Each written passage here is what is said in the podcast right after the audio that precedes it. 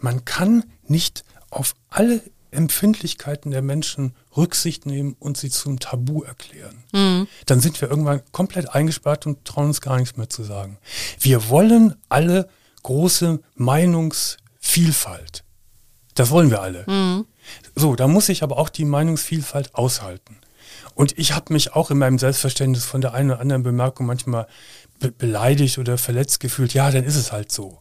Aber wenn ich gar nicht mehr spreche oder mich nur noch auf, auf ganz dünnem, auf einem ganz kleinen Feld bewege sprachlich, gibt es keine Diskussion mehr. Und das finde ich, finde ich schlimm.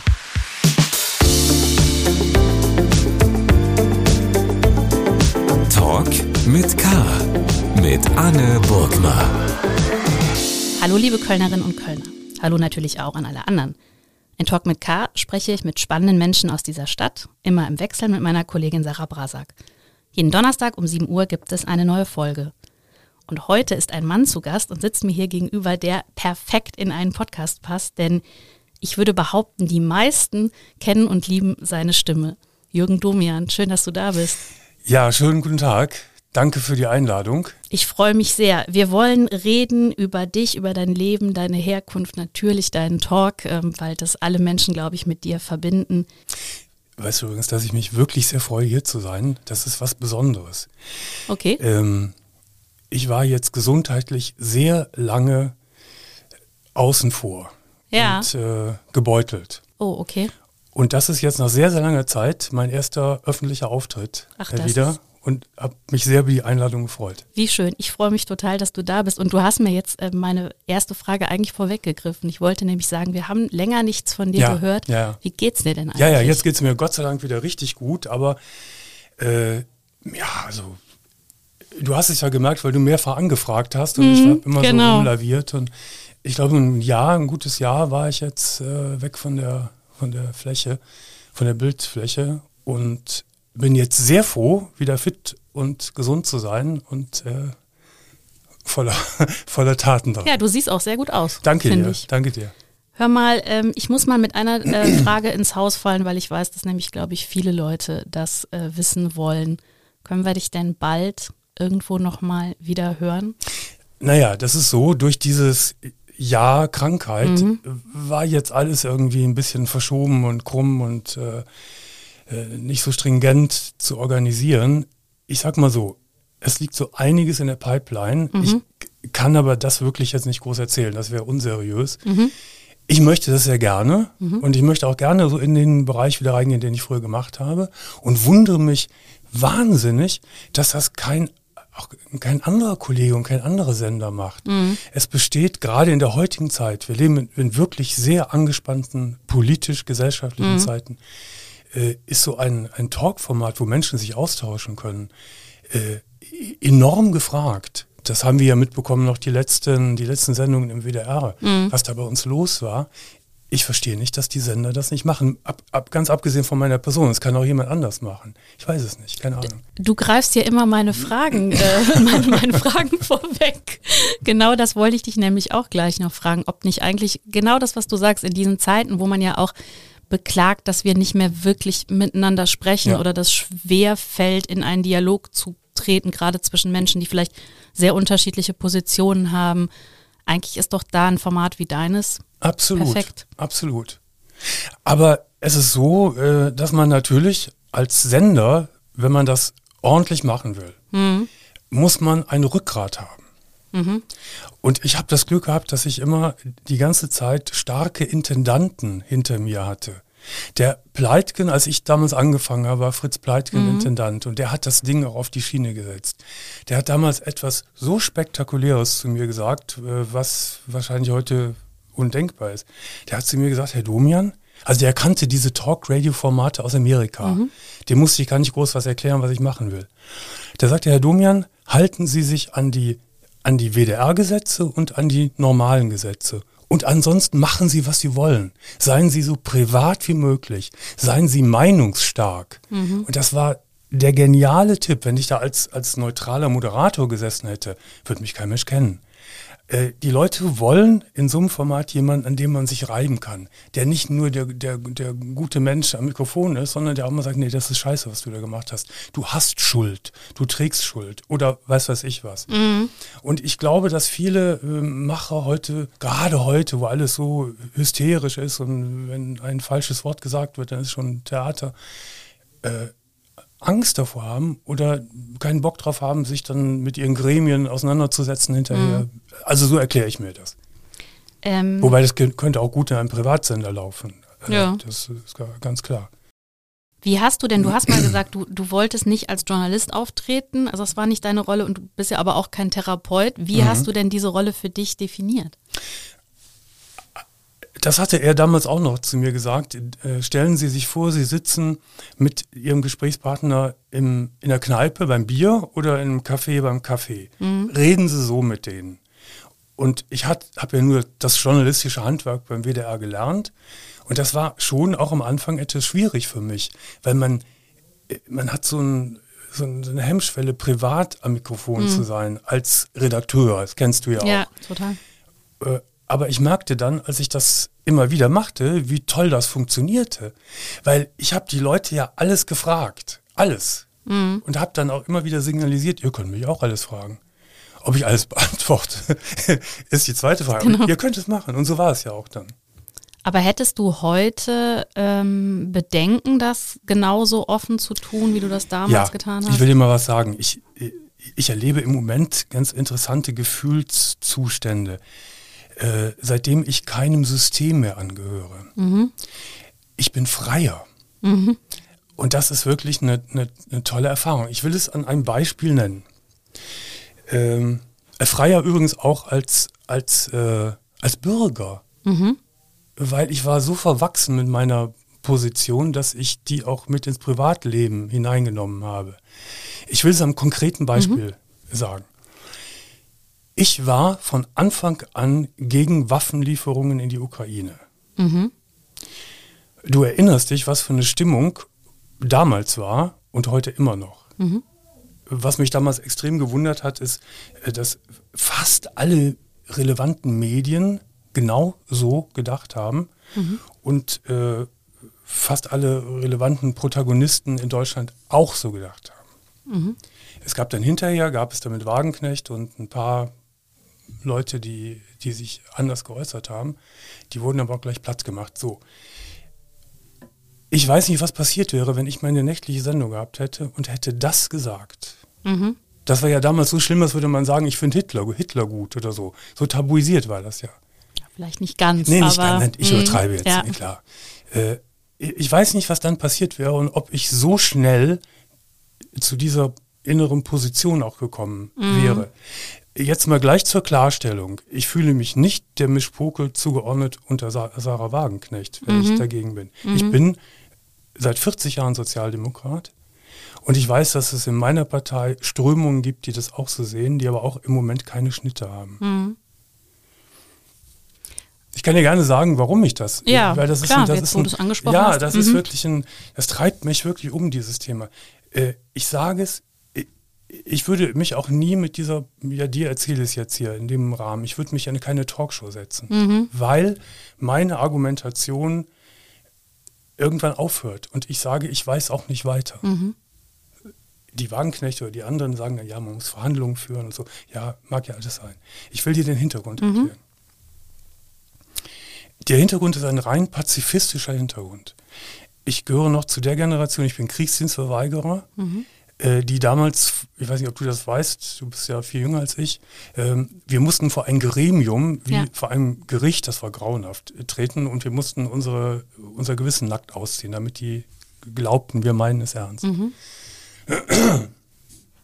Und wir sagten damals, oder ich sagte damals, lieber rot als tot. Mhm. Da war die Bedrohung auch aus, aus, äh, aus dem Osten mhm. und durch Russland, die Sowjetunion. Und wenn ich heute und all die Monate jetzt, seitdem der Krieg tobt, dieses unermessliche Leid sehe, mhm. die vielen, vielen Toten, die vielen Verletzten, diese unglaubliche Zerstörung, die da ständig stattfindet, um im Moment ein paar Meter Land zu gewinnen. Die mhm. Kämpfe kommen ja kaum voran. Erschüttert mich das enorm. Ich weiß keine Lösung, deswegen gibt es, mhm. Äh, kann ich da nicht weiter diskutieren, aber ich weiß einfach keine Lösung. Aber ich weiß, ich habe das, mein Herz sagt mir, so kann es nicht sein. So kann, mit so viel Leid darf das nicht äh, errungen werden. Ich erinnere mich an, an einen Schnipsel irgendwo im Fernsehen mal. Äh, das war eine alte Frau in Bachmut. Mhm. Eine richtig alte Frau. Sehr rührend. Da sagte die so in die Kamera mit weinender Stimme, mir ist es egal, ob unser Präsident Zelensky oder Putin heißt. Ich will, dass mein Sohn lebt und dass mein Enkel lebt. Mhm. Ja, ich weiß, was man alles jetzt sagen kann. Ich weiß alles, was man sagen kann. Aber mich hat, und das hat mich gesellschaftlich auch so irritiert, es gab gar keine Debatte darüber. Mhm. Wer mich am aller, allermeisten enttäuscht hat, sind die Grünen. Mhm. Ich werde die nie wieder wählen. Ich habe die so oft gewählt in Kombination SPD und, ja. und Grün. Die sind früher auf jede Demonstration mit dem Fähnchen äh, gelaufen, Frieden schaffen ohne Waffen. Und zack, wie durch Zauberhand waren die, äh, wurden die die größten Kriegstrommler in Deutschland, neben der alten weißen Frau von der FDP, Frau Strack-Zimmermann. Äh, gab es keine Strömungen in, der, in den Grünen, die zumindest mal gesagt haben, Moment, lasst uns mal erstmal darüber reden. Sehr schade, dass Hans-Christian Ströbele so früh gestorben ist. Mhm. Ich glaube, das wäre auch vom Format jemand gewesen, der gesagt hätte, wir können das ja vielleicht irgendwann machen, aber wir wollen, wir wollen mal darüber reden. Auch in meiner Partei gab es Strömungen, wie gesagt, die sind aber alle weggefegt worden. Mittlerweile traut sich ja keiner, der in Amt und Würden ist, das zu sagen, weil, mhm. er, weil er platt ist. Das war der, das, ein, das eine, was mich so empört hat. Mhm. Und das andere, was mich genauso empört hat, sind die Kirchen. Unsere Kirchen. Unsere Kirchen sind für Waffenlieferungen. Da kann ich wirklich in die Wut kommen. Es gab ein paar Stimmen in der evangelischen Kirche, mhm. die aber dann auch wieder ganz schnell weg waren. Würde Jesus Waffen liefern? Mhm. Haben die Herrschaften die, die Bergpredigt nicht gelesen? Aber ich, ich will mich jetzt nicht darstellen als jemand, der ganz toll moralisch dasteht. Ich weiß auch nicht, wie man das lösen kann. Äh, ich, ich weiß es nicht. Konflikt. Hm. Aber du würdest sagen, wir haben ein Problem, dass wir die Debatten nicht zulassen. Ja. Hm. Schau mal, das ist ja bis heute, dass in den, in, den, in den entscheidenden Medien gibt es ja auch keine kritische Berichterstattung über die Ukraine. Hm. Ich, ich, ich, lese wirklich sehr viel Zeitung und gucke viel Fernsehen. Ich weiß nicht, ob die Justiz ordentlich funktioniert in der Ukraine. Weiß mhm. ich nicht. Ich weiß nicht, ob die Pressefreiheit gewährleistet ist. Weiß ich nicht. Ich weiß nicht, was mit Kriegsdienstverweigerern passiert in der Ukraine. Und ich weiß auch nicht, was uns hier immer so verkauft wird, ob die Ukrainer äh, wirklich so für den Krieg sind und mit so einem Elan diesen Krieg unterstützen. Mhm. Äh, weil es gibt ja keine, keine unabhängigen Meinungsforschungen. Wir, wir dürfen nicht vergessen, das, mit wem wir es da zu tun haben, das ist ein hochkorruptes Land. Wir wissen ja auch nicht das ganze Geld, was wir da reinpumpen, wo das vielleicht, äh, ich gestatte mir als Bürger einfach diese Frage, mm. äh, wo, wo das überall hinfließt. Wir, wir reden hier nicht von, von, von Norwegen, Kanada oder Frankreich, sondern von der Ukraine, äh, das in der Korruptionsskala mit bei den allerschlimmsten äh, Ländern steht. Mm. Das ist natürlich, also hast du ja auch selber gesagt, das ist natürlich ein wahnsinnig weites Feld und da jetzt drüber zu sprechen, ähm, würde vielleicht auch ein Stückchen zu weit führen. Äh, mich würde aber nochmal eben interessieren, dieser Punkt, dass du sagst, es gibt diese Debatten nicht mehr. Hast du eine, also war das früher wirklich anders? Ich kann das nicht so jetzt auch, man hört immer, man habe sich auch in der Politik früher viel heftiger gestritten. Ähm, also was glaubst du, woran liegt das denn? Diese Frage stelle ich mir seit, seit Beginn des Krieges, woran das liegt. Nun, so einen vergleichbaren Umstand hatten wir noch nicht. Mhm.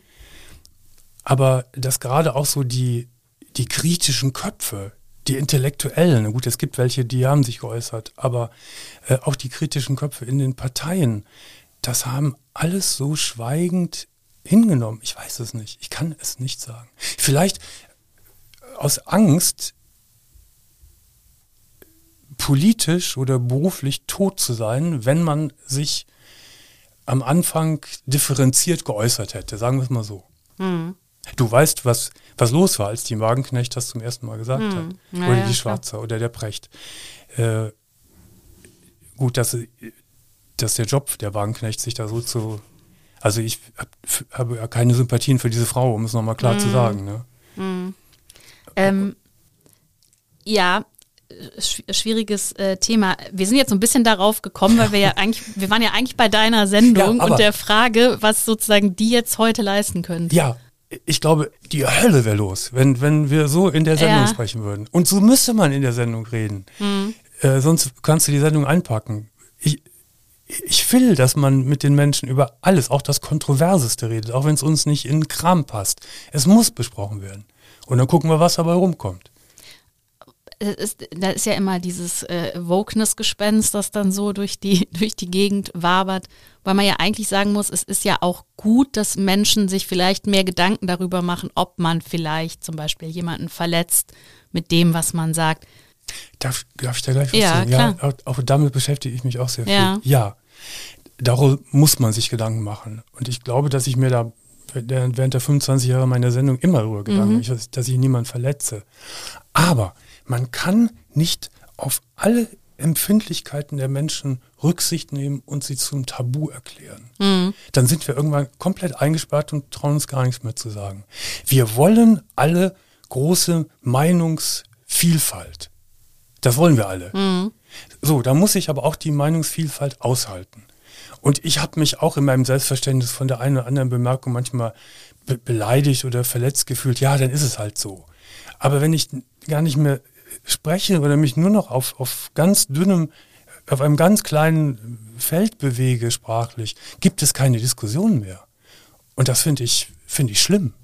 Aber glaubst du, man kann wirklich mit jedem reden? Also ich meine, du hast ja auch Leute auch in der Sendung gehabt äh, mit teilweise politisch äh, höchst schwierigen Ansichten, Menschen, die gewalttätig waren, auch schlimmste Verbrechen. Also da war ja eigentlich alles dabei. K- Kann man wirklich, also lohnt das Gespräch wirklich mit jedem oder würdest du bei manchen auch sagen, es an der Stelle will ich das dann auch nicht mehr? Na, das habe ich auch gemacht. Ich habe auch viele rausgeschmissen. Ich hatte die Macht, ich hatte den Knopf und konnte draufdrücken. Äh, aber mit den meisten, komischerweise, konnte man reden. Ich erinnere mich noch an, an die Diskussion, die damals herrschte, als ich immer wieder mal Pädophile auf dem Sender hatte.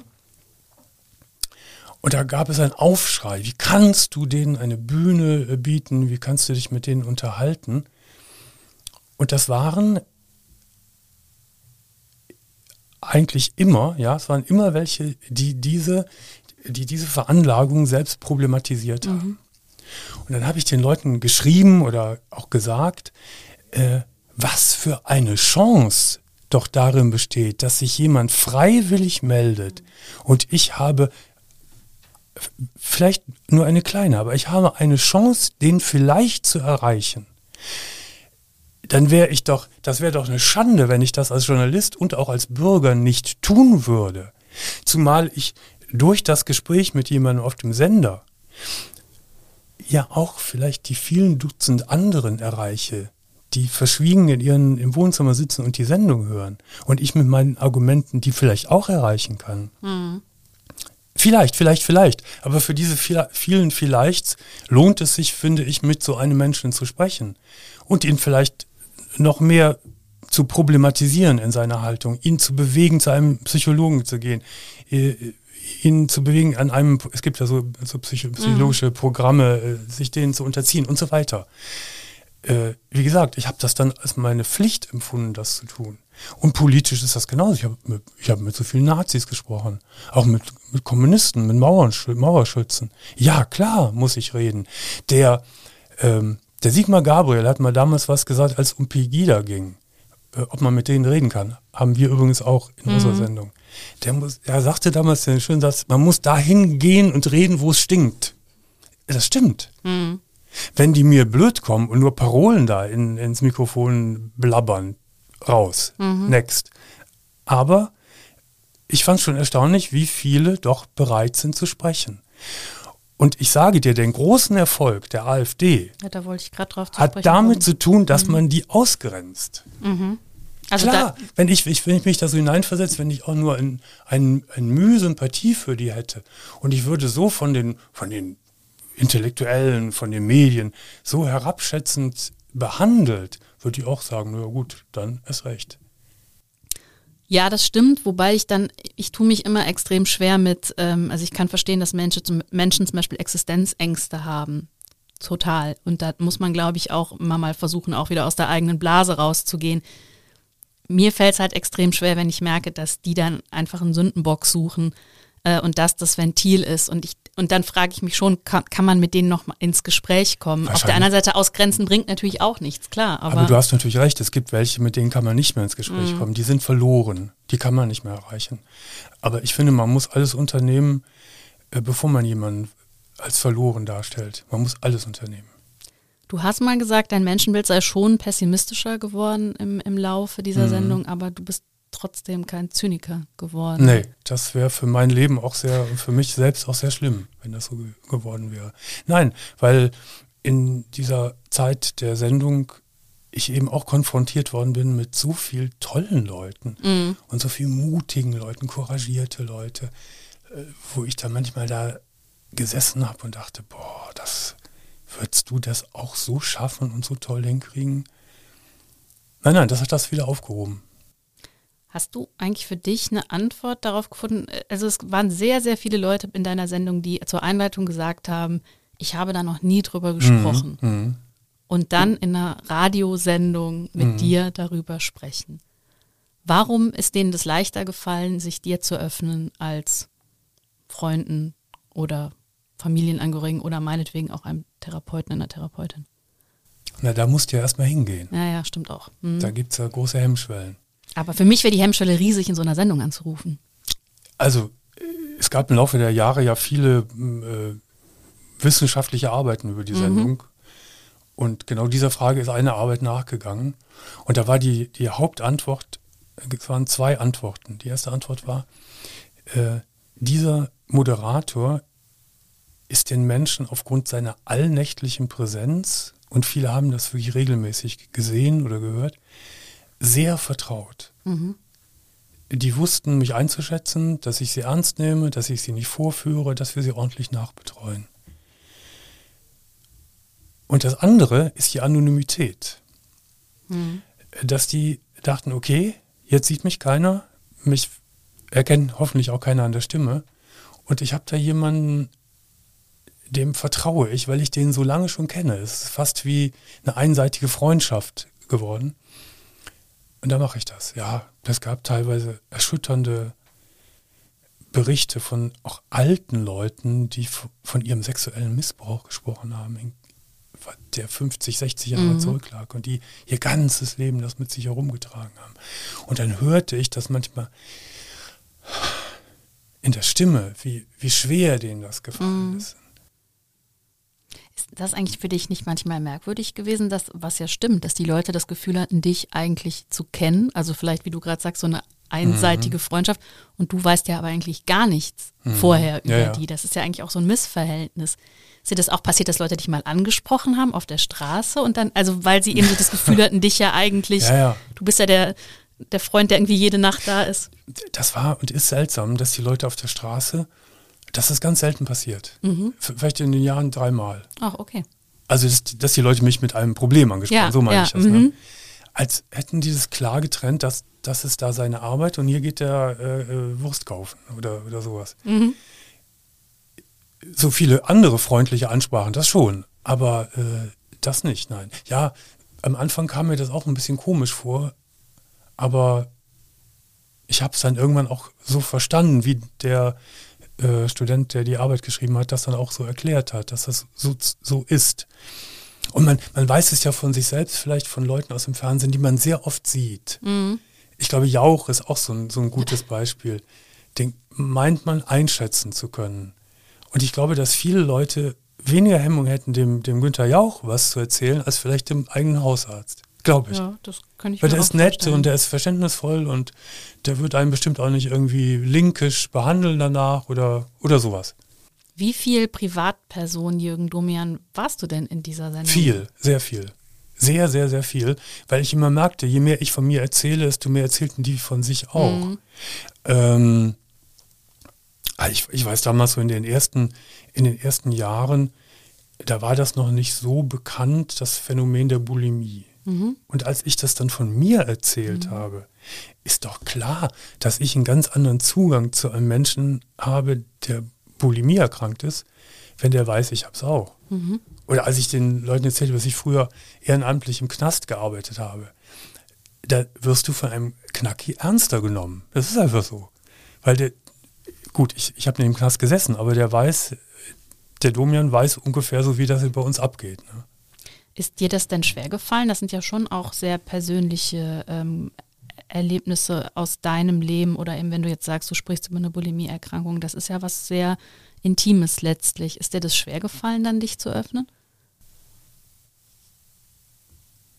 Ja, in den ersten Jahren schon. Aber als ich merkte, wie, wie gut das für die Gespräche ist, mhm. äh, und dann dachte ich mir, ja Gott, es gibt ja, dafür muss man sich ja nicht schämen oder sicher, es gibt, natürlich gibt es private Sachen, die ich nie erzählt mhm. habe und die ich ja nie öffentlich machen würde. Aber so, so viele andere Dinge, auch super, wir haben ja auch oft über Glaubensfragen mhm. gesprochen. Das ist ja auch für mich auch eine sehr persönliche Angelegenheit. Äh, weißt du, das ist ja auch so, wenn wir beide uns, wenn wir beide uns zum Essen verabreden, dann ist es natürlich toll, wenn ich was vielleicht auch sehr Privates von mir erzähle, dann mhm. erzählst du lieber was Privates auch von dir. Mhm. Und so kommt das zu einem sehr guten Gespräch. Und so habe ich das dann immer empfunden. Was würdest du sagen, macht gutes Zuhören aus? Ich muss da immer an Momo denken, die ja äh, eben, das war ja ihre große Stärke. Da würden ja viele Leute sagen, das ist ja Quatsch, weil Zuhören ist ja eine passive Tätigkeit. Nee, das ist überhaupt nicht passiv. Oh Gott, oh Gott, oh Gott, nein, nein. Nein, das, ist, das abverlangt erstmal hohe Konzentration. Mhm und dass man auf alles achtet. Denn man kann alles deuten. Mhm. Ähm, so wie wir, wir sitzen jetzt beide zusammen, das ist noch einfacher. Ich mhm. sehe deine Körperhaltung, ich sehe deine Augen, ich sehe deine Mimik. Das sagt mir alles was. Bei, diesen, bei dieser Sendung, der Anrufsendung, war es komplizierter, weil ich nur auf die Akustik angewiesen war. Sowas jetzt hier, hier gerade, so, so, so, eine Pause, mhm. sagte mir schon was. Oder wie die Stimmlage war. Manchmal wusste ich schon beim Guten Tag sagen, das wird ein kompliziertes Gespräch. Mhm. Also diese, diese, diese besondere Konzentration auf alles und sich die Freiheit nehmen als Journalist, äh, ist man ja geneigt, wenn man, also vor allen Dingen, wenn es um sachliche Sachen geht, dass man so seinen, seinen roten Faden in den man vorbereitet mhm. im Kopf hat, den muss man ver verlassen können, wenn irgendwas Ungewöhnliches passiert. Übrigens möchte ich gleich mal eben gerade was äh, klarstellen. Mhm. Ich habe jetzt extra bewusst etwas Zeit vergehen lassen. Mhm. Ich habe von der alten weißen Frau der FDP gesprochen. Mhm. Dieses habe ich satirisch gemeint. Ich finde diese, ich habe sie bezogen auf eine Frau mal gebracht, um, mhm. um zu um klarzumachen, wie verletzend das ist. Ich finde die, diese, diese Formulierung alter weißer Mann oder alter, alte weiße Frau unsäglich. Mhm. Das ist eine, drei, eine dreifach Diskriminierung. Diskriminierung des Alters, äh, des Geschlechts und der, und der Hautfarbe. Mhm. Mir liegt es fern, Frau Strack-Zimmermann zu beleidigen. Ich bin überhaupt nicht politisch ihrer Auffassung, mhm. aber sowas möchte ich. Ich habe es jetzt erstmal eine Weile wirken lassen, mhm. äh, weil wenn ich das immer höre, das macht mich richtig wütend. Und das ist wahrscheinlich was, wo du sagen würdest, das hilft dann auch nicht, wenn man Leute, wenn man Leuten so ein Label verpasst. Nein. Das verhärtet doch nur die Position. Mhm. Ist doch schlimm. Wenn ich vom alten weißen Mann äh, lese, dann denke ich, ja, meinen Sie dich jetzt auch damit? Und das, nein, ist nicht gut. Ja, aber zu, zu, zum Zuhörer nochmal äh, aufpassen und Konzentration, das ist es.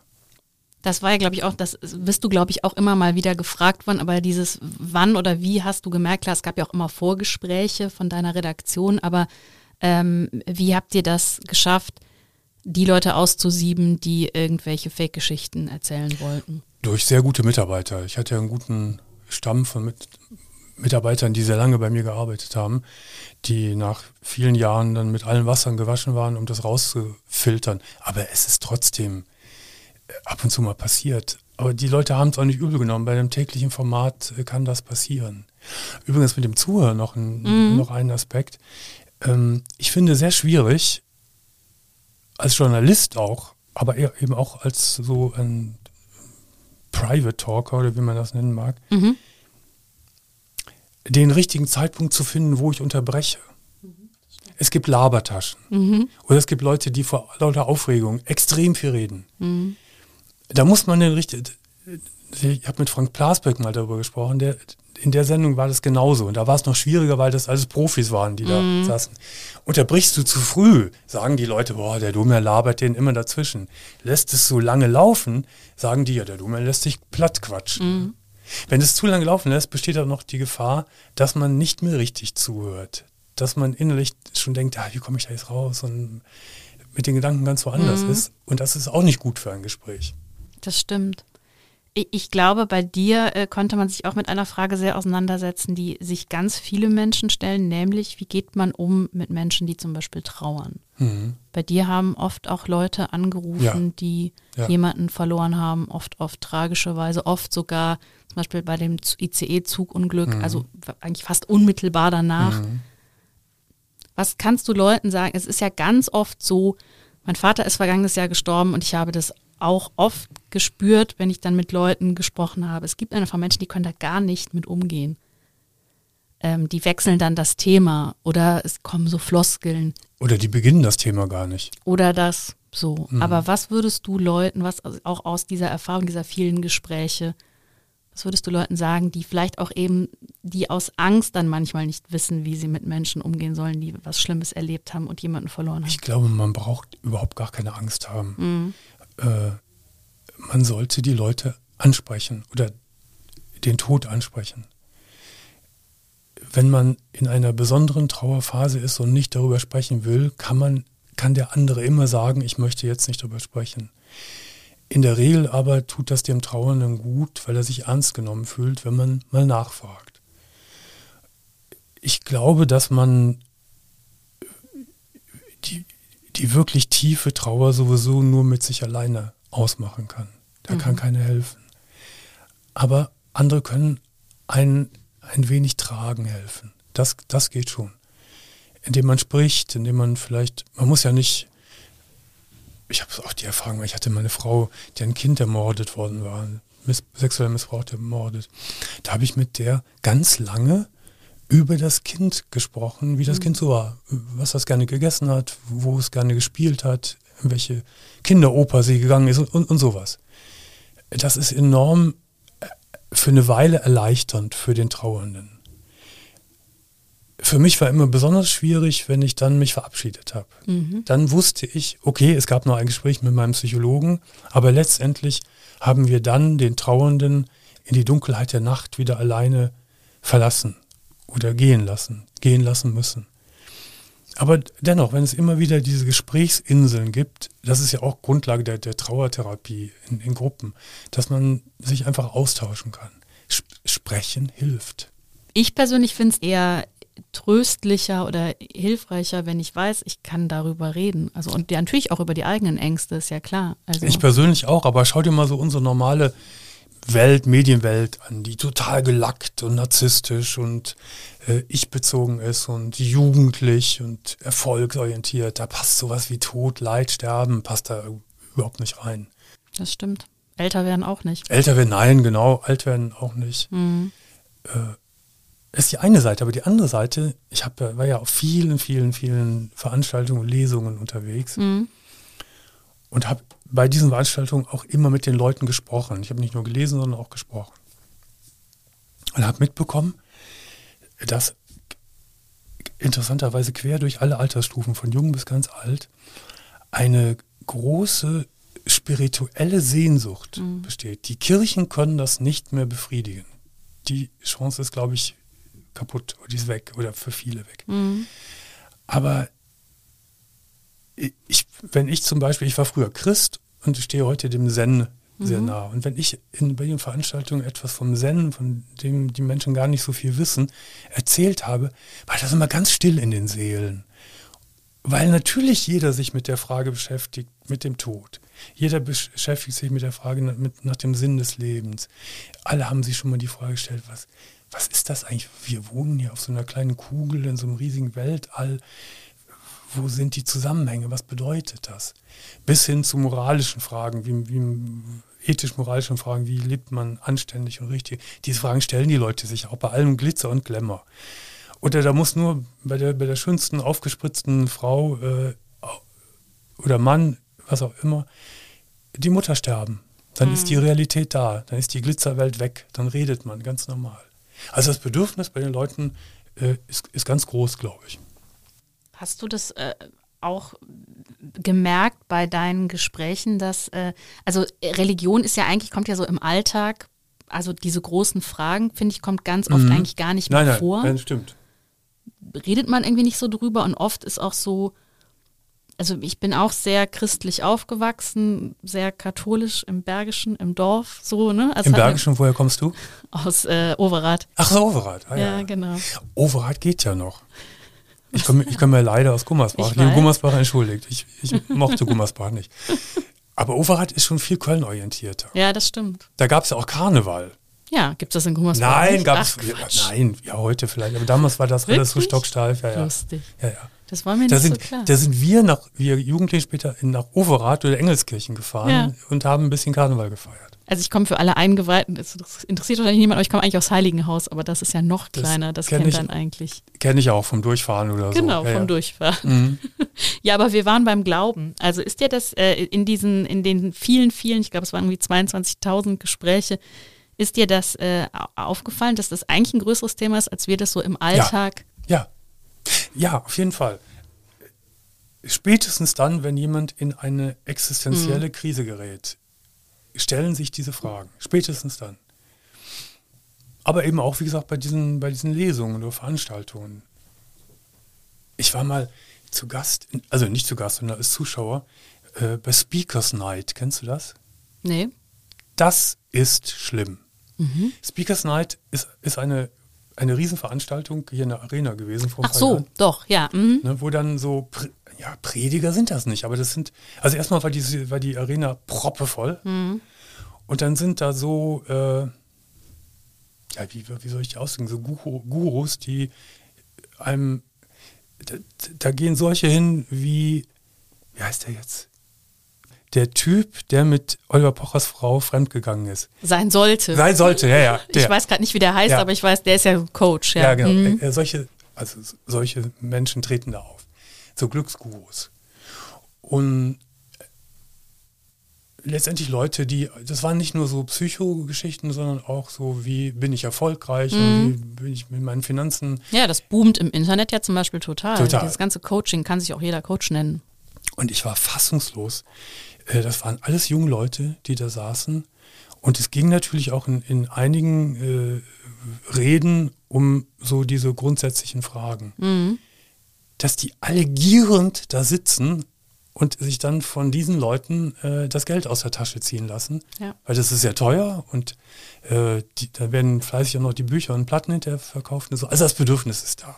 Ja, ja, und so Coachings. Und wenn du die dann sofort kaufst, dann sind die aber irgendwie ein paar hundert Euro günstiger. Also ja, aber das ich finde das erstaunlich, weil ähm, wie du, also das, das Verrückte ist ja, dass, wie du zu Recht sagst, die Kirchen die Menschen eigentlich nicht mehr erreichen. Mhm. Wobei das ja eigentlich deren Kernkompetenz ja, wäre. Ja. Und dann kommen andere und eigentlich sind es ja genau dieselben Fragen und genau dieselben genau, Themen. Genau. Mhm. Und die aber denen, also die springen in diese Bresche irgendwie und, und die erreichen die Leute. Dann ist doch eigentlich verrückt. Das ist verrückt und traurig. Ich finde es halt so komisch, weil ich denke, also das ist ja auch kein geschützter Begriff. Also wir könnten jetzt, bei dir würden wahrscheinlich sogar viele Leute äh, da sofort zuschlagen und irgendwie ein, ein Coaching buchen, aber das ist ja, man weiß ja oft gar nicht so richtig über diese Leute. Man hat mich tatsächlich gefragt, ob ich da demnächst mitwirken will. Ja, das würde auch gut funktionieren. Ja, das würde auch funktionieren. Aber ich käme mir ziemlich bescheuert vor, mhm. äh, da zu predigen. Ich habe ich hab was gegen missionarische Auftritte.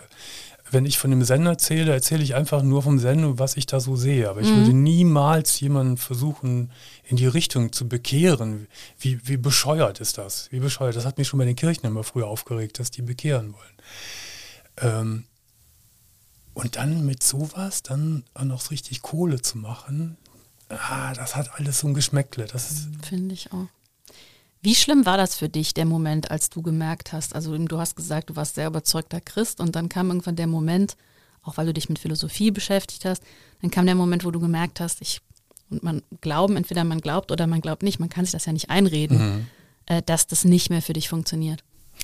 Das war sehr schlimm. Das war damals die, ach, das war, glaube ich, die größte Krise meines Lebens. Mhm.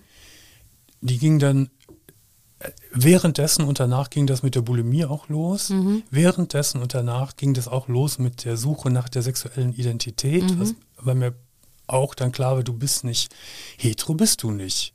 Du bist aber auch nicht richtig schwul, aber was bist du jetzt? Mhm. Und in der Zeit damals gab es keine Bisexuellen, gab es mhm. nicht. Äh, also ich hing komplett in der Luft. Und diesen, und den Glauben zu verlieren, ich beneide immer Menschen, die fest in einem Glauben verwurzelt sind weil du hast ein festes Gerüst, die Frage nach dem Tod ist, ist erklärt oder tröstlich erklärt, sagen wir es so. Du hast eine, eine, eine feste ethisch-moralische Struktur und so weiter. Ja, dann brach das damals zusammen. Und ich weiß bis heute nicht, warum das so schnell zusammenbrach. Ja, es war Nietzsche, aber es war nicht nur Nietzsche. Es war nicht nur Nietzsche. Mhm. Es war ich konnte erstmal dieses Konstrukt plötzlich nicht mehr glauben. Gott, Vater, Sohn, Heiliger Geist. Mhm. Ich habe bis heute die Funktion des Heiligen Geistes nicht verstanden. Ich habe mit so vielen Theologen gesprochen, ich, ich verstehe das nicht. Verstehst du das? So richtig, es ist schwierig. Es ja. ist schwierig. Ja. Es ist ja schon schwierig mit dem Sohn. Ist der Sohn nur Gott? Mhm. Oder ist er nicht so richtig Gott? Und warum muss er seinen ja, Sohn irgendwie ist er ja auch Mensch. Und, ja, ja. So. Äh, und dann gab es eine zentrale Frage, die das ganze große Gerüst zusammenstürzen ließ. Und diese Frage kann kein Papst und kein Bischof und der gläubigste Mensch nicht beantworten. Nämlich, warum ist diese christliche Religion und der christliche Gottes, die christliche Gottesdefinition die richtige? Warum? Warum nicht die jüdische, die islamische? Ich beschäftige mich gerade mit, mit dem Hinduismus ist ja irre, was ist, wie viele Götter ist. Warum haben die, vielleicht haben die ja recht. Warum sollte ich denn mit meinem Christentum äh, recht haben? Ja, und dann die, die Detailfragen, dass ich plötzlich diesen, diesen Gott als viel zu menschlich sah. Mhm. Äh, beinahe egoistisch und egozentrisch. Guck dir mal die fünf Gebote an. Du sollst keinen anderen Gott neben mir haben. Ja, ja damit sollst, geht's mal los. Ne, du sollst dir kein Bildnis von mir machen. Du sollst meinen Feiertag heiligen. An fünfter Stelle kommt erst, du sollst nicht töten. Ich hatte damals immer so in Anlehnung an meine Nietzsche-Welt äh, gedacht, das muss, das muss ein Gott sein, den ich verehre, der sagt, ich liebe dich, aber das ist mir völlig egal. Du bist mir völlig egal. Nicht du, sondern äh, ich liebe dich, aber was du sagst, ist mir völlig egal. Das wäre ein Gott. Hm. Ja, das ist ein großes Thema. Äh, ich kann das total nachvollziehen, weil ähm, mich das eben auch sehr beschäftigt hat. Weil mich das auch immer schon als Kind beschäftigt hat. Ich weiß, dass ich immer in der Kirche saß und bei, ähm, wenn dann der Auszug aus Ägypten geschildert wurde und äh, der Zug durchs äh, jetzt Rote Meer mhm. und, und dann da alle Ägypter, die denen hinterher mussten, ersoffen sind, mm, elendig, habe ich mhm. immer schon als Kind gedacht, so richtig gerecht finde ich das jetzt ehrlich ja, gesagt auch nicht. Das Alte Testament ist ja brutal. Klar, ne? genau, aber das ist ja, naja, es sind, es sind unendlich viele Fragen. Aber das Neue Testament ist großartig. Die Bergpredigt, ich habe die neulich nochmal gelesen. Mm. Das ist unglaublich. Also da kann man, muss man nur Respekt vor haben. Und wenn man sich vorstellt, dass, dass das damals entstanden ist, in der Zeit, war das ja noch revolutionärer als mm. heute. Wie stehst du denn heute glaubensmäßig da? Ähm, das ist eine ganz schwierige Frage tatsächlich, die ich gar nicht so richtig beantworten kann. Eine ganz große Sehnsucht ähm, nach Glauben und Gott, gerade jetzt auch, weil ich mit so ein paar Trauerfällen äh, konfrontiert war in den vergangenen Jahren und ich auch umgeben bin von Menschen, die ähm, für mich, gerade auch meine Mutter, so sehr positiv, glaube ich, ist genau wie du sagst, einen festen moralischen Kompass mhm. dadurch und auch eine große Gewissheit. Mhm. Ähm, ich habe da für mich noch keine Antwort gefunden, ob ich das glaube oder nicht. Manchmal ja, manchmal nein. Das ist so. es gibt auch sehr viele Fragezeichen, die ich für mich eben nicht beantworten kann. Auch Dinge, die du eben angesprochen hast. Warum soll es jetzt genau dieser Gott oder diese Religion sein? Wer sagt mir denn, dass das jetzt die richtige ist? Also, aber es ist auf jeden Fall ein Thema für mich. Ich muss dir eine schöne Geschichte erzählen von einem Kloster in Köln. Ich bin, einem, ich bin einem Kloster sehr verbunden. Und ich bewundere diese Frauen und verehre die, vor allen Dingen die Oberin, die Äbtissin. Ähm, das sind fast alles Mystikerinnen. Und ähm, Mystiker sind mir sehr sympathisch, weil die offener sind im Denken. Und es gab ein, ein, eine, ein Ereignis. Äh, Das Kloster wurde angefragt von einer, von, von einer Gruppe junger Muslime aus Bonn, ob sie das Kloster besuchen kon- könnten, die, die Muslime. Und da hat sie gesagt, natürlich, selbstverständlich. Es waren so 15- bis 18-jährige junge Leute, relativ liberale Muslime, sonst würden sie gar nicht dahin gehen. Also sie kamen.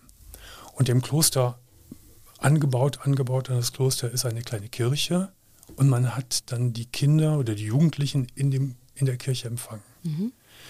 Und dann hat diese Oberin, diese wunderbare Frau, hat zu den Jugendlichen gesagt, passen Sie auf, ich möchte Sie jetzt mit meinem christlichen, ich möchte Ihnen mit meinem christlichen Vokabular nicht zu nahe treten. Ich schlage vor, wir, wir verharren und verweilen jetzt eine Weile in Stille. Und ein jeder findet in der Stille zu dem, was für ihn wichtig ist. Das ist großartig. Das stimmt. Das ist großartig. Eine Äbtissin eines katholischen Klosters sagt sowas.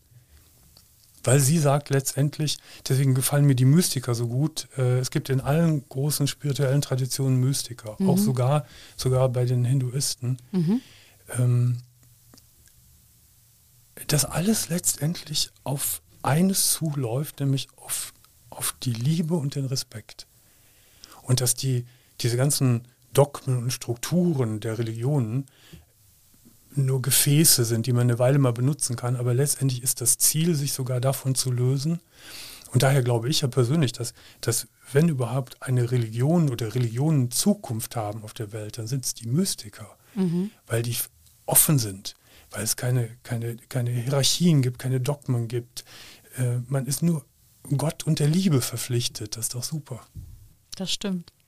Das ist sehr schön. Ja, auch darüber könnte man äh, stundenlang reden. Ich ähm, muss mal das Thema wechseln, weil ich dich noch eine andere Sache fragen wollte, die ich spannend fand. Ähm, du hast in einem, das war auch ein Podcast, in einem Podcast-Interview gesagt, dass deine Herkunft für dich ein totaler Vorteil dabei war, diese Sendung zu machen und diese Gespräche zu führen, weil du eben nicht aus so einer, aus einer bildungsbürgerlichen Familie kommst und so den geraden Akademikerweg gegangen bist. Ich fand das total interessant, weil das auch verbindet. Ähm, aber erklär doch mal, warum das so ist. weil ich erstmal die Sprache der Unterschicht und ich sage auch bewusst Unterschicht, ich, ich finde das nicht diskriminierend, darf, sagt man ja heute nicht mehr Unterschicht, unter, Unterschicht, weil ich die Sprache kenne und ich weiß, wie man spricht und ich weiß vor allen Dingen, wie man fühlt. Was ein Kind aus, aus einem Professorenhaushalt nicht weiß. Die können gar nicht mal abstrahieren, dass gewisse ein gewisses Vokabular in der Unterschicht nicht funktioniert, weil es nicht verstanden wird. Das weiß ich einfach. Es ist so. Und ich glaube, dass die Leute das auch spüren, dass ich das weiß, von was sie reden. Ich weiß es einfach. Da- hast du auch den schönen Satz gesagt, dein Ziel sei gewesen, dass die Putzfrau deine Sendung genauso mag und der zuhört äh, und du gleichzeitig den Professor nicht langweilst. Das ist natürlich auch ein hoher Anspruch. Anne, das, Ja? das sage ich allen jungen Journalisten. Okay. Ihr müsst, weil mich das total nervt, auch gerade heute, ist die, es wird ja immer schlimmer mit, mit Anglizisten, äh, Anglizismen in der Sprache oder mit irgendwelchen anderen Worten. Ich muss, oder auch als Politiker, so reden, dass ich die, dass die Putzfrau, nichts gegen die Putzfrau, dass die Putzfrau es versteht und der Professor sich nicht langweilt. Das ist die Kunst. Und das kann man. Auch bei schwierigen, bei schwierigen Sachverhalten. Und ich kriege immer wirklich ein zu viel, wenn ich die Nachrichten sehe, auch unsere großen Nachrichten, auch in der ARD, äh, wenn da ständig irgendwelche Worte fallen, wo ich weiß, das, das verstehen die Leute draußen nicht. Sie verstehen es einfach nicht. Schönes Beispiel, wie oft in der Tagesschau wird das Wort oder der Lackmustest mhm. äh, herangezogen. Machen wir eine Umfrage auf der Straße bei den Leuten, was Lackmustest ist. Ach, da gibt es ganz viele äh, Sachen. Man kann nicht alles erklären, klar, aber man kann, das macht Mühe, mhm. sich da hinein zu, zu fummeln. Aber ähm, letztendlich macht es auch Spaß, weil man selbst dann auch Dinge versteht, wenn man die in eine einfache Sprache packt. Ja, ich glaube, dass, also ob das ein deutsches Phänomen ist vielleicht, aber ich, ich habe das schon auch immer bei Wissenschaftsliteratur früher gedacht, während des Studiums, dass, dass zum Beispiel bei Englischsprachiger was völlig anderes ist, dass es im Deutschen schon oft so ist, dass man glaubt, dass man schwierige Sachverhalte auch möglichst kompliziert beschreiben muss. Mhm. Nee. Und eigentlich geht's ja auch, eigentlich ist ja die größere Kunst, ist natürlich andersrum genau. zu tun. Nee, das, mhm. das, ist Posing, ist das. Mhm. Entweder ist es Posing oder es ist äh, Achtlosigkeit, dass man denkt, so wie ich gebildet bin, sind alle anderen auch gebildet und äh, der Spiegel Online zum Beispiel ist ganz schlimm mit, mit Anglizismen. Mhm. Das las ich neulich. Ein Satz, wenn die Exit Polls äh, sich nicht getäuscht haben, passiert das und das und das. Mhm. Ich wusste nicht, was Exit Poll ist. Weißt du es? Irgendwelche Umfragen? Ja, Wahl, Wahl, Wahlumfragen. Wahlumfragen ja. Mhm. Aber ich musste erstmal nachschlagen. Mhm. Ja, ist natürlich unnötig. Also. Oder was war, was war, kriege ich das jetzt zusammen? New Yorks Attorney, nee, Attorney General zurückgetreten. Das war der Generalstaatsanwalt. Genau. Mhm. Ja, ich habe es mit einer gebildeten Frau jetzt zu tun. Huh, ja, lass aber, uns schnell das Thema wechseln. Aber sowas, sowas gehört nicht in eine ja, Überschrift. Ne? Das, das geht nicht. Wie ist das denn für dich? Also du, du warst auf der Hauptschule, dann hast du ähm, an der Handelsschule mittlere Reife gemacht mhm. und warst dann auf dem humanistischen Gymnasium. Mhm. Und das, wie du sagst, eigentlich auch nur in Anführungszeichen, weil eben einer an dich da geglaubt und dich gefördert hat. Horst Kienbaum. Genau, den Namen hatte ich jetzt ehrlich gesagt nicht. Ähm, aus dieser Kienbaum-Dynastie mhm. kommt er, aus dieser Unternehmensberatung. Das ist übrigens meine, meine einzig gute Erinnerung an Gummersbach. Ja, ich muss es so sagen, es, es, es war einfach so. arme Gummersbach. Ja, die Zeit in diesem Gymnasium, ja. das, das war wirklich großartig. Einmal dieser tolle Direktor, der mir diese Chance gegeben hat und dabei sagte, dass er so einen Fall noch nie hatte. Mhm.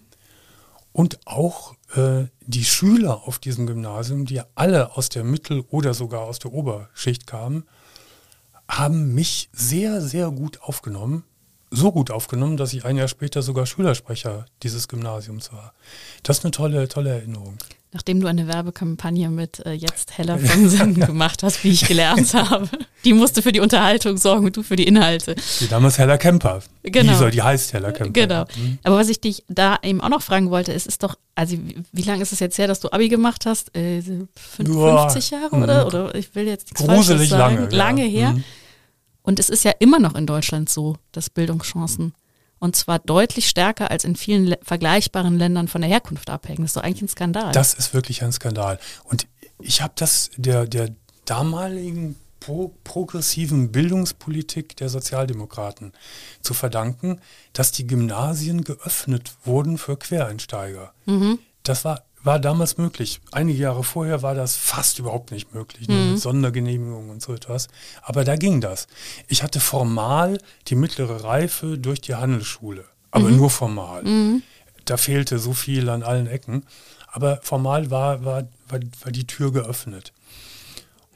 Und heute denke ich das auch so oft, wie schlimm das ist, dass die Leute letztendlich in ihren Milieus bleiben und der und der Schritt aus dem Milieu heraus so schwierig ist, so hart ist.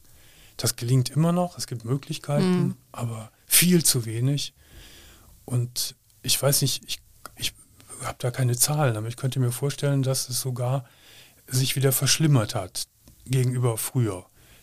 Mhm. Also, ich, ich, weiß es nicht genau, aber ich könnte es mir vorstellen. Es ist auf jeden Fall so, dass es in Deutschland eine sehr viel größere Rolle spielt als, wie gesagt, in vergleichbaren Ländern. Und also, Bildung öffnet die Türen, es ist einfach so. Mhm. Sprechen öffnet die Türen. Wenn du dich gut ausdrücken kannst, wirst du direkt äh, am Sparkassenschalter ernster genommen, als wenn du das nicht so gut kannst.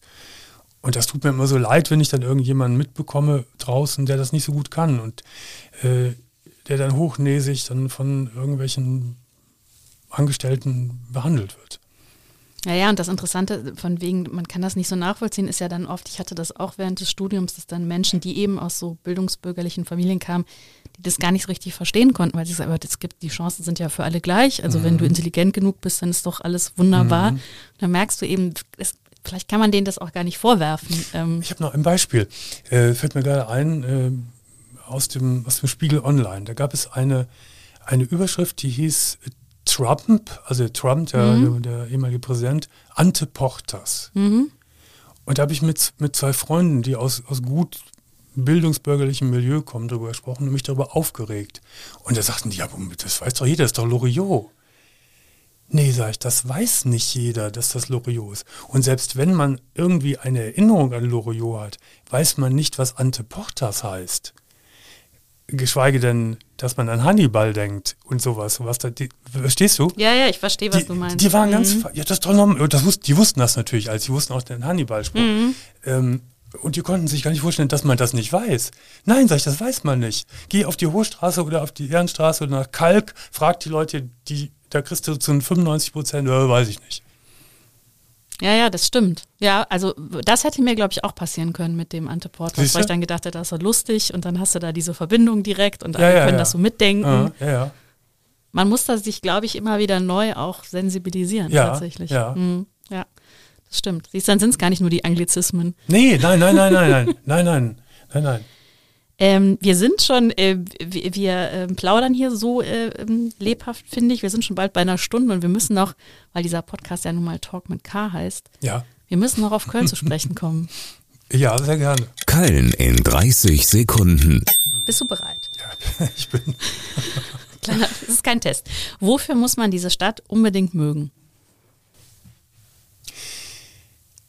Somit sind wir schon beim Thema. Okay, okay. Somit sind wir schon beim Thema. Ich bin damals wirklich mit wehenden Fahnen nach Köln gegangen. Ja. Habe Köln neben Berlin und bin Kölner geworden, obwohl ich es nicht bin. Mittlerweile äh, stehe ich so, na, auf Kriegsfuß will ich nicht sagen, aber ich bin so verspannt, äh, was Köln anbelangt. Okay. Äh, sodass ich dieses gar nicht so klar äh, beantworten mehr kann. Hm. Dann versuche ich es mit der nächsten mhm. Frage. Wenn du König von Köln wärst, was würdest du als erstes ändern? Na, ich hätte zum Beispiel diese, diese schreckliche Ripan-Oper abgerissen. Ich verstehe es wirklich nicht, dass man diesen Klotz da hat stehen lassen. Findest du den schön? Hm, ich finde die ganz schön, ja. So, ich nicht. Jetzt haben wir, jetzt sind da, ist da eine Milliarde Euro ja, reingeballert worden, ja. die die Hamburger haben auch über eine Milliarde ausgegeben und haben ihre wunderschöne Elbphilharmonie da. Glaubst du, ein Tourist kommt an die Nord-Südfahrt und will sich das Ding da angucken? Da wirst du auch überfahren. Ich, ich hatte schon, neulich kam mir so in den Kopf, wir müssten, ich, ich verehre Gerhard Richter sehr, den, mhm. den haben wir ja nun als Kölner Bürger hier. Der müsste beauftragt werden, würden, werden, irgendwie eine ungewöhnliche Statue zu entwerfen, die man auf den Rippernbau setzt. Ich dachte, du sagst jetzt auf die Nord-Süd-Fahrt. Ja, nein, auf den Rippern, dann, ja. dass es irgendwas Besonderes würde. Äh, äh, nein, aber das ist ja jetzt nur eins. Mhm. Wir haben das Römisch-Germanische Museum, deswegen habe ich mir mit der ersten Frage so schwer getan. Ja. Äh, das seit 17, glaube ich, schon zu ist und noch sieben oder acht oder jetzt noch zehn Jahre zu sein wird. Wir haben die ewig Baustelle der, ähm, der, des Domhotels jetzt kommen Hiobsbotschaften, dass die Philharmonie auch marode ist. Äh, was wird sein, wenn die auch geschlossen werden, werden wird?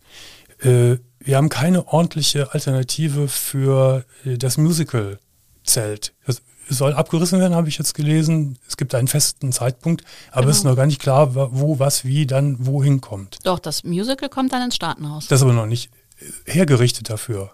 Nee, das müssen die dann umbauen, genau. Ach ja, Köln und umbauen. Ja, das machen die, das ist ja ein privates Unternehmen, deswegen. Ja. Ich bin mir nicht, nicht so sicher. Ja. Dann haben wir diese katastrophale Verkehrspolitik. Wendloer Straße, die Hölle, da bin ich öfter. Mhm. Äh, die Breite Straße, völlig unattraktiv. Und die Ehrenstraße meinte ich jetzt. Mhm. Äh, wie kann man die Trankgasse so verunstalten, da haben wir das schönste Hotel von Köln und man kann gar nicht richtig hervorfahren beim Excelsior. Jetzt lese ich, dass du, du merkst, dass ich wirklich in, in die Wut komme, äh, dass der Roncalli-Platz wahrscheinlich restauriert werden muss. Nun stell dir mal vor, denn Gott möge es so fügen, dass nächstes Jahr das Domhotel endlich fertig wird. Dann gucken die, die betuchten Gäste auf ein, ein Riesenloch vor dem, vor, dem, äh, vor, dem, vor dem Hotel. Die historische Mitte ist ein tolles Hirngespinst, was wahrscheinlich aber auch nie kommen wird. Hier las ich in eurer Zeitung von, von der Woche, dass die Uni, äh, die Universität dieses hässliche Rechtshaus abreißen will. Kennst du das? Das dem Brutalismus zuzuordnen ist und daher unter Denkmalschutz steht. Es sieht so schlimm aus. Jetzt darf die Uni das nicht abreißen. Welches ist das? Tja, Weiß ich jetzt gerade nicht. Ja. Ja, Brutalismus, da tun sich ja viele schwer mit. Ich, auch da bin ich gar nicht, ich finde, da gibt es auch ganz gute Ja. Beispiele, aber aber die Kölner stellen irgendwann noch die Nord-Süd-Fahrt unter ja, Denkmalschutz. ne? hoffentlich nicht. Also ich bin im Moment wirklich, wenn ich so Besuch habe aus dem, aus dem Ausland oder von, ich weiß bald gar nicht mehr die Leute wohin zu führen. Hier, eure Autorin, Gastautorin Frau Schock-Werner musste erst einen, wie ich finde, sehr guten Artikel schreiben über die Verdreckung der Umgebung des Kölner Doms. Du weißt, was ich Ja, meine. ja, klar. Und sie hat völlig recht. Wohin man tritt, ist alles nur grauenhaft. Danach hat sich so ein bisschen was getan. Mhm. Warum muss erst Frau Schock-Werner das, das äh, zur Sprache bringen? Und das tut mir so leid, weil das eine tolle Stadt ist und die Mentalität ja super ist. Das ist ja das, was mich hier, hier, hier gehalten hat und auch hinzieht. Diese wirklich offene, freie Mentalität, das finde ich super. Aber äh, Es gibt im wahrsten Sinne des Wortes zu viele Baustellen. ja, und es ist nicht absehbar, dass es besser ja, wird. Ne? Das stimmt. Ja, also die Frage, wo ist in Köln außerdem noch viel Luft nach oben, die könnten wir jetzt, glaube ich, äh, die hast du eigentlich Ja. direkt mit Ja. Ähm, wie würdest du einem außerirdischen Karneval erklären? Ich weiß ja nicht, wie, wie mächtig der Außerirdische unserer Sprache ist. Und Da gehen wir jetzt mal von aus, der versteht das. Ja, das ist eine Stadt auf der Welt, auf der Erde, wo für einen bestimmten Zeitraum die Leute guten Gewissens bekloppt sein können. Das stimmt. Und dürfen. Das mag ich ja auch sehr.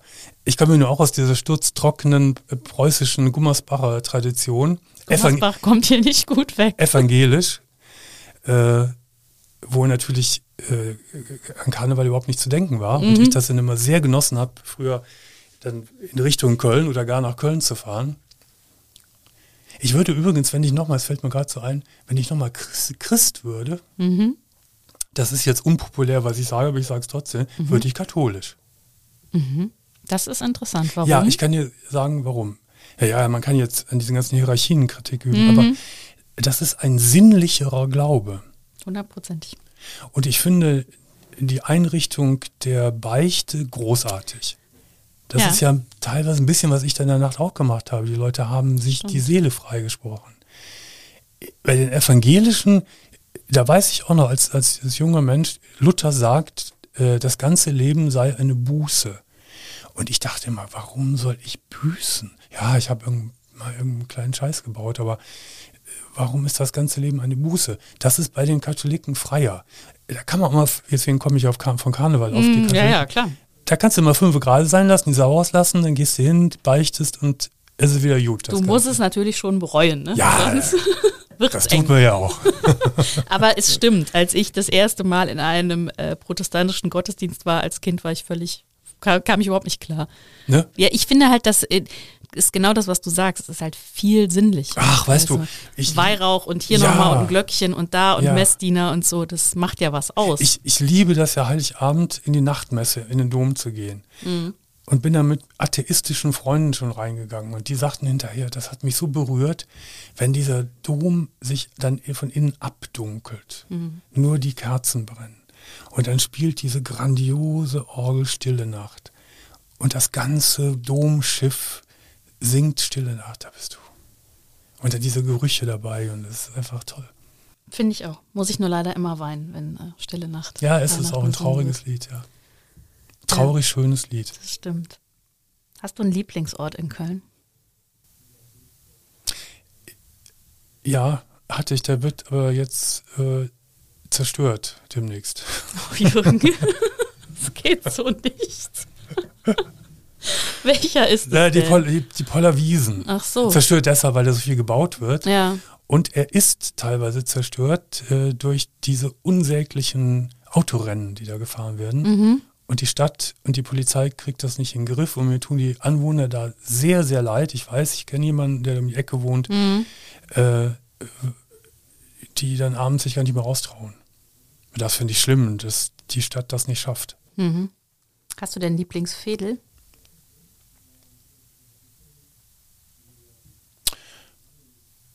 Ja, das eigentlich war das immer schon die Südstadt, Mhm. obwohl ich da nicht lebe, aber das hat sich nie so ergeben, dass ich ja wohnen kann. Aber das finde ich sehr urig und das ist auch sehr kölsch. Das stimmt. Ja, Mag ich, äh, gut, es mögen ja auch viele auch zurecht. ja, ja genau. Ja, ja, Genau. Ja. So, ich äh, gucke jetzt hier nochmal auf unsere Uhr. Wir haben äh, jetzt eine gute Stunde gesprochen und eigentlich könnte man jedes dieser Themen, finde ich, noch äh, vertiefen. Das heißt, du musst einfach irgendwann nochmal wiederkommen, würde ich vorschlagen. Aber es hat mir jetzt sehr viel Spaß gemacht, mit dir zu sprechen, mit dir zu sprechen. Das freut mich sehr. Ja, es hat mir gute. großen Spaß gemacht, dass du da warst. Vielen Dank, sehr nett. Danke dir, Jürgen. Alles Und Gute. Ich bin gespannt, was wir dann bald hoffentlich wieder von dir hören. Sehen wir mal. Genau, bis bald. Jo, Tschüss. tschüss.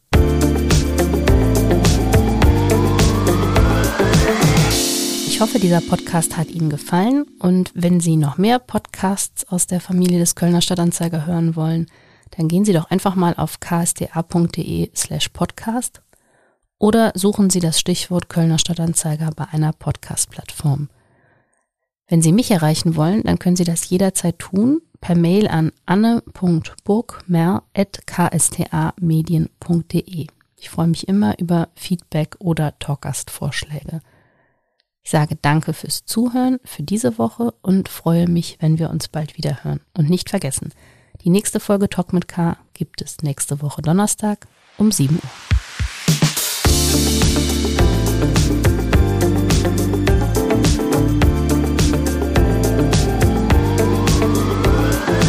Talk mit K.